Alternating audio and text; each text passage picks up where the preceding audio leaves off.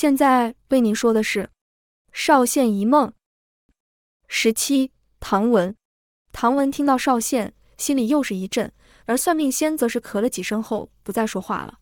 唐文便慢慢移到床上休息，想着母亲那时把他留在少县，应该只是因为父亲说要去少县找东西吧。那算命仙遇到的那个奇特的人，会不会就是父亲呢？唐文觉得自己大概是想太多了，毕竟天底下有这么刚好的事吗？但以时间推算，靖丰四年是他出生那年，那人也有说到下山去少县找东西的事。只是就算是又如何呢？也改变不了什么了呀。然而当唐文向梁老随口说起和算命仙聊天的内容，讲到那个奇特的人时，陈大娘却突然问道：“你说他脸上有个疤痕，走路还一拐一拐的？”唐文意外了一下，点头说是。陈大娘若有所思了一会，和陈大爷说道：“老爸，你还记不记得那个给我们玉儿命名的人？”陈大爷凝神想了一下：“哦，那个人啊，走路也会一拐一拐的。”陈大娘顿了一下：“我记得那人脸上好像也有疤痕，是吗？”陈大爷扑哧笑道：“这我倒不记得了，毕竟那时他哭得稀里哗啦的，脸都皱在一起了。”唐文觉得有趣，问道：“给陈玉命名，为啥是他命名的？”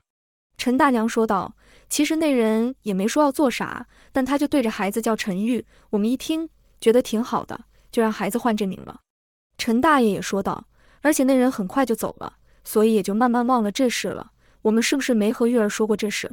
陈大娘点点头，好像是。而且他那时才三岁，应该也不会记得这件事吧？陈大爷突然叹道：“那时玉儿摇摇晃晃地跑来和我们说，有个人在我们家门口哭时。”我们俩还以为只是童言童语听错了，还好玉儿硬拉着你要回家，我觉得奇怪，才一起回来，还真是没听错。陈大娘也苦笑道：“是啊，从没看到玉儿这么着急过。然而那人要走时，玉儿竟然不怕生，还让他摸头，很难得呀。”唐文见梁老似乎有点悲从中来，却不知怎么安慰，只好问道：“那人是什么时候来的呀？”陈大娘回道：“靖封三年，玉儿是靖封元年生的。”唐文默默想了一下，自己是靖风四年生的，他记得陈玉大概大了自己四五岁，这倒是有点对上了。哎，唐文不敢再多想，赶紧休息去了。隔天，唐文来到窗前，和算命仙说了梁老说的事。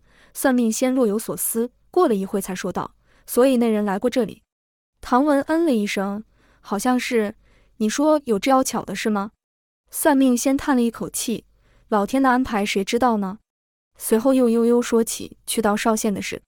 那时的算命仙对于治病之事已经有些许放弃的念头了，便也不积极找大夫，而是随意坐在路边拿个旗子，看有没有人想算命。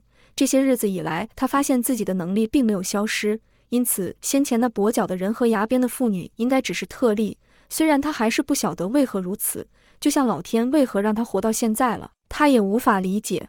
当然，他游荡了这些年才到少县。心里是有点复杂的，这地方似乎能把一些事情串联一起，还有他遇到的人都提到了少县，这让算命仙有些不安。他其实有些害怕，若老天是在暗示他这些事和他有关，甚至因他而起，他该怎么面对？这天有个小姐靠近，说想算个命。算命仙听了他的生辰八字后，脑海闪过一些画面，却总会有一个人的身影伴随着，虽然看不清长相，便问道是否有意中人。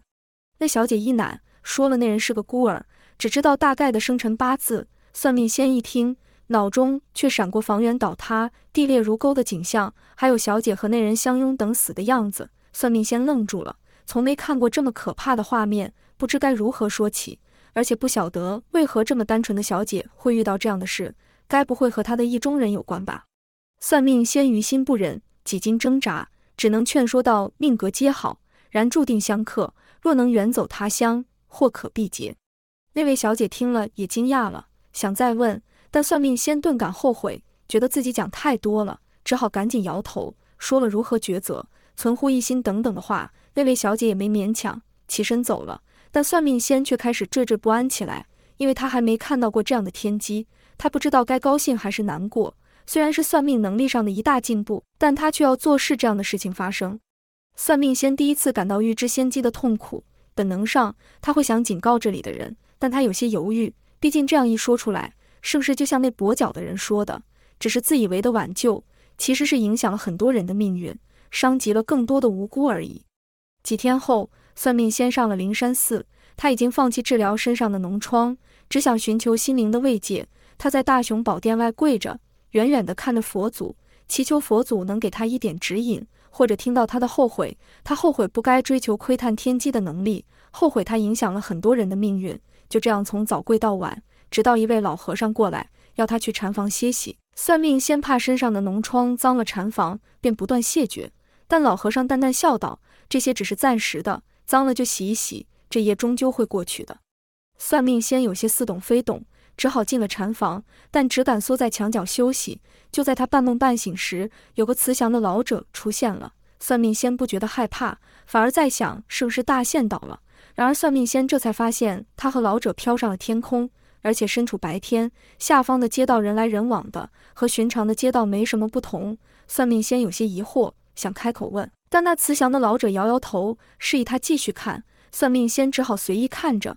突然，他发现街道上的人身上都散发着一圈白光，这让算命先惊讶地瞪大了眼睛，心想：这就是算命的更高境界吗？